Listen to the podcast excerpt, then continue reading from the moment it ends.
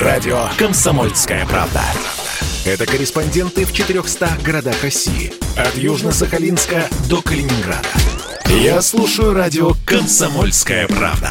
И тебе рекомендую. Как дела, Россия?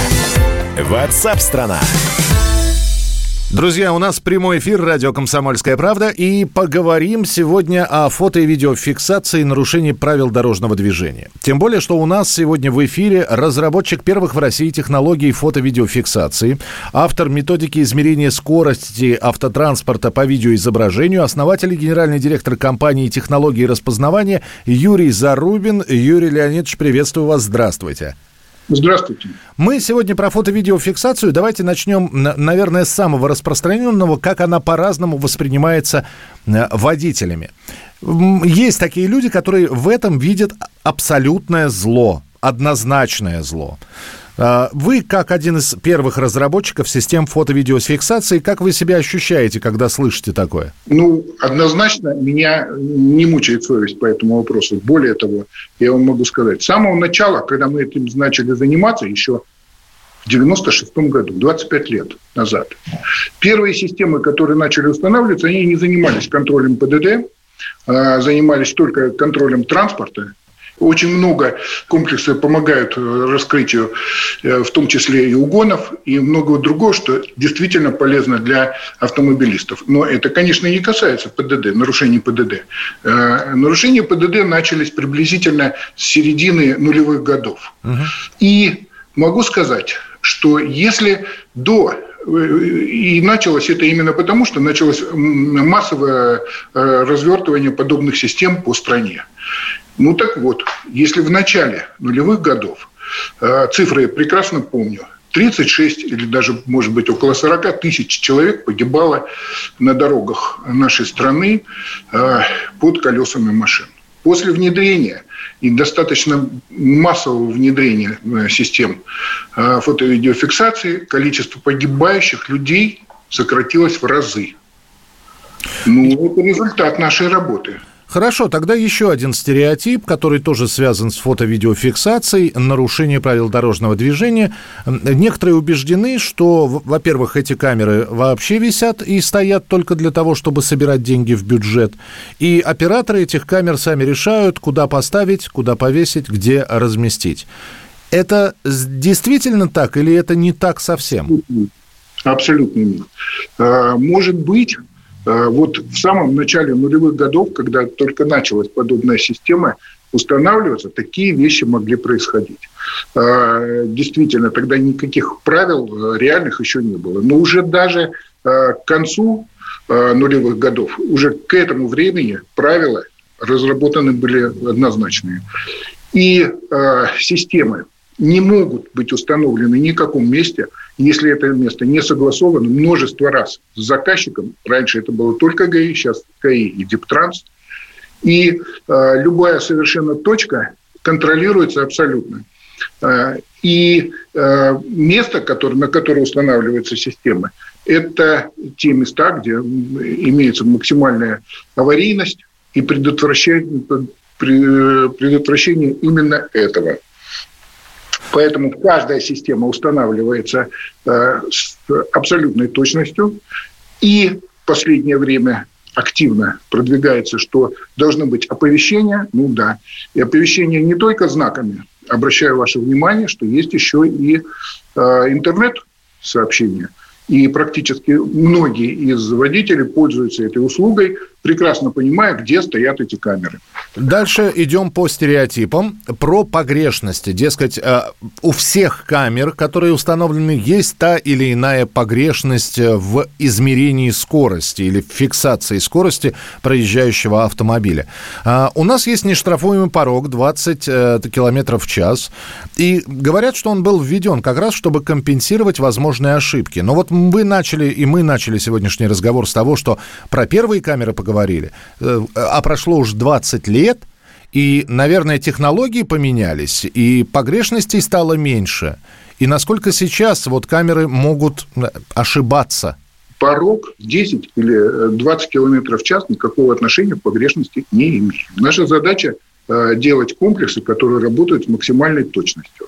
Так вот, погрешность. Если раньше погрешность действительно была достаточно большой, плюс-минус 2, а то и 3 километра в час, как по ГОСТу требуется, то сейчас точность работы измерению скорости, как правило, либо плюс-минус 2 километра в час для некоторых приборов, для большинства же плюс-минус 1 километр в час. И это контролируется постоянно, не только в поверочный интервал, но и во время поверки, но и в процессе, когда э, возникают какие-либо проблемы или чаще всего просто э, заказчики имеют такое желание смотреть Э, действительно ли все нормально. Если тем более там какие-нибудь жалобы возникают, тогда каждый комплекс проверяется, в том числе и э, проездом с фиксированной скоростью, какую покажет он.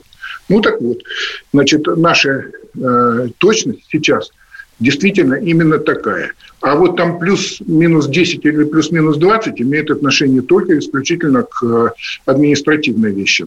Да, простите, пожалуйста, не могу не задать тогда вопрос, который вот просто возникает из того ответа, который э, вы сейчас э, для слушателей, собственно, приготовили и ответили на этот вопрос. Но вот какой вопрос еще возникает.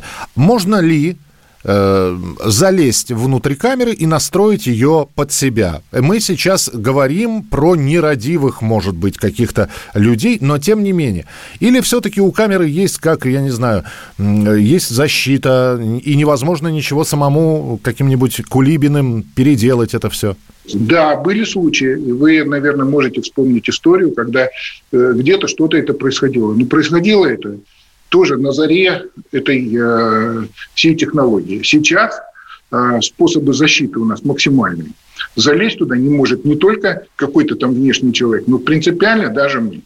Значит, наша задача сделать этот комплекс, и дальше к нему имеет доступ только заказчик со всеми своими полномочиями. Я хотел бы еще здесь обратить ваше внимание, что практически каждая система, которая у нас работает, это вот и в продолжении, может быть, разговора, она рассчитывается именно на то, чтобы э, э, сделать максимально правильно по отношению к э, участнику движения, то есть именно к автомобилисту. Любое сомнение. Система может иметь разные ситуации.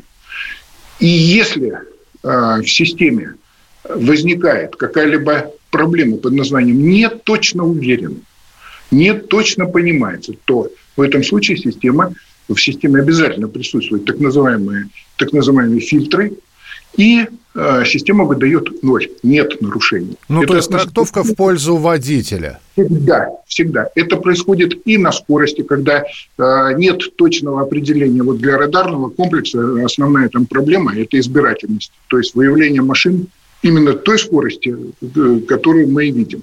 Значит, любые сомнения радар выдаст ноль. Я хотел бы еще обратить внимание, что мы очень много делаем и другую часть Э, направления нашей деятельности в э, развитие разного функционала. Это именно среднюю скорость. Вот мы как-то не касаемся, но, наверное, вам это тоже будет интересно. Да, пожалуйста. Сейчас эта, эта тема была на самом деле э, появилась где-то приблизительно в начале нулевых годов в Европе. Сейчас это в Европе это чуть ли не основной способ контроля контроля скорости на протяженных участках. Я тогда, извините, Юрий Леонидович, для наших слушателей напомню, что все с точностью, как мы учили в школах, из пункта А в пункт Б выехал э, скорый поезд, э, который шел с таким-то, таким-то километражом, расстояние было такое, за сколько поезд достигнет финальной точки. Ну, то есть, как высчитывается средняя скорость, мы еще в школе проходили. Совершенно так. То есть, фактически это нарушение приезда на точку Б э, быстрее, чем э, если бы ты ехал э, с разрешенной скоростью. Вот и все. То есть на самом деле есть даже факт под названием конечная точка. Так в Европе.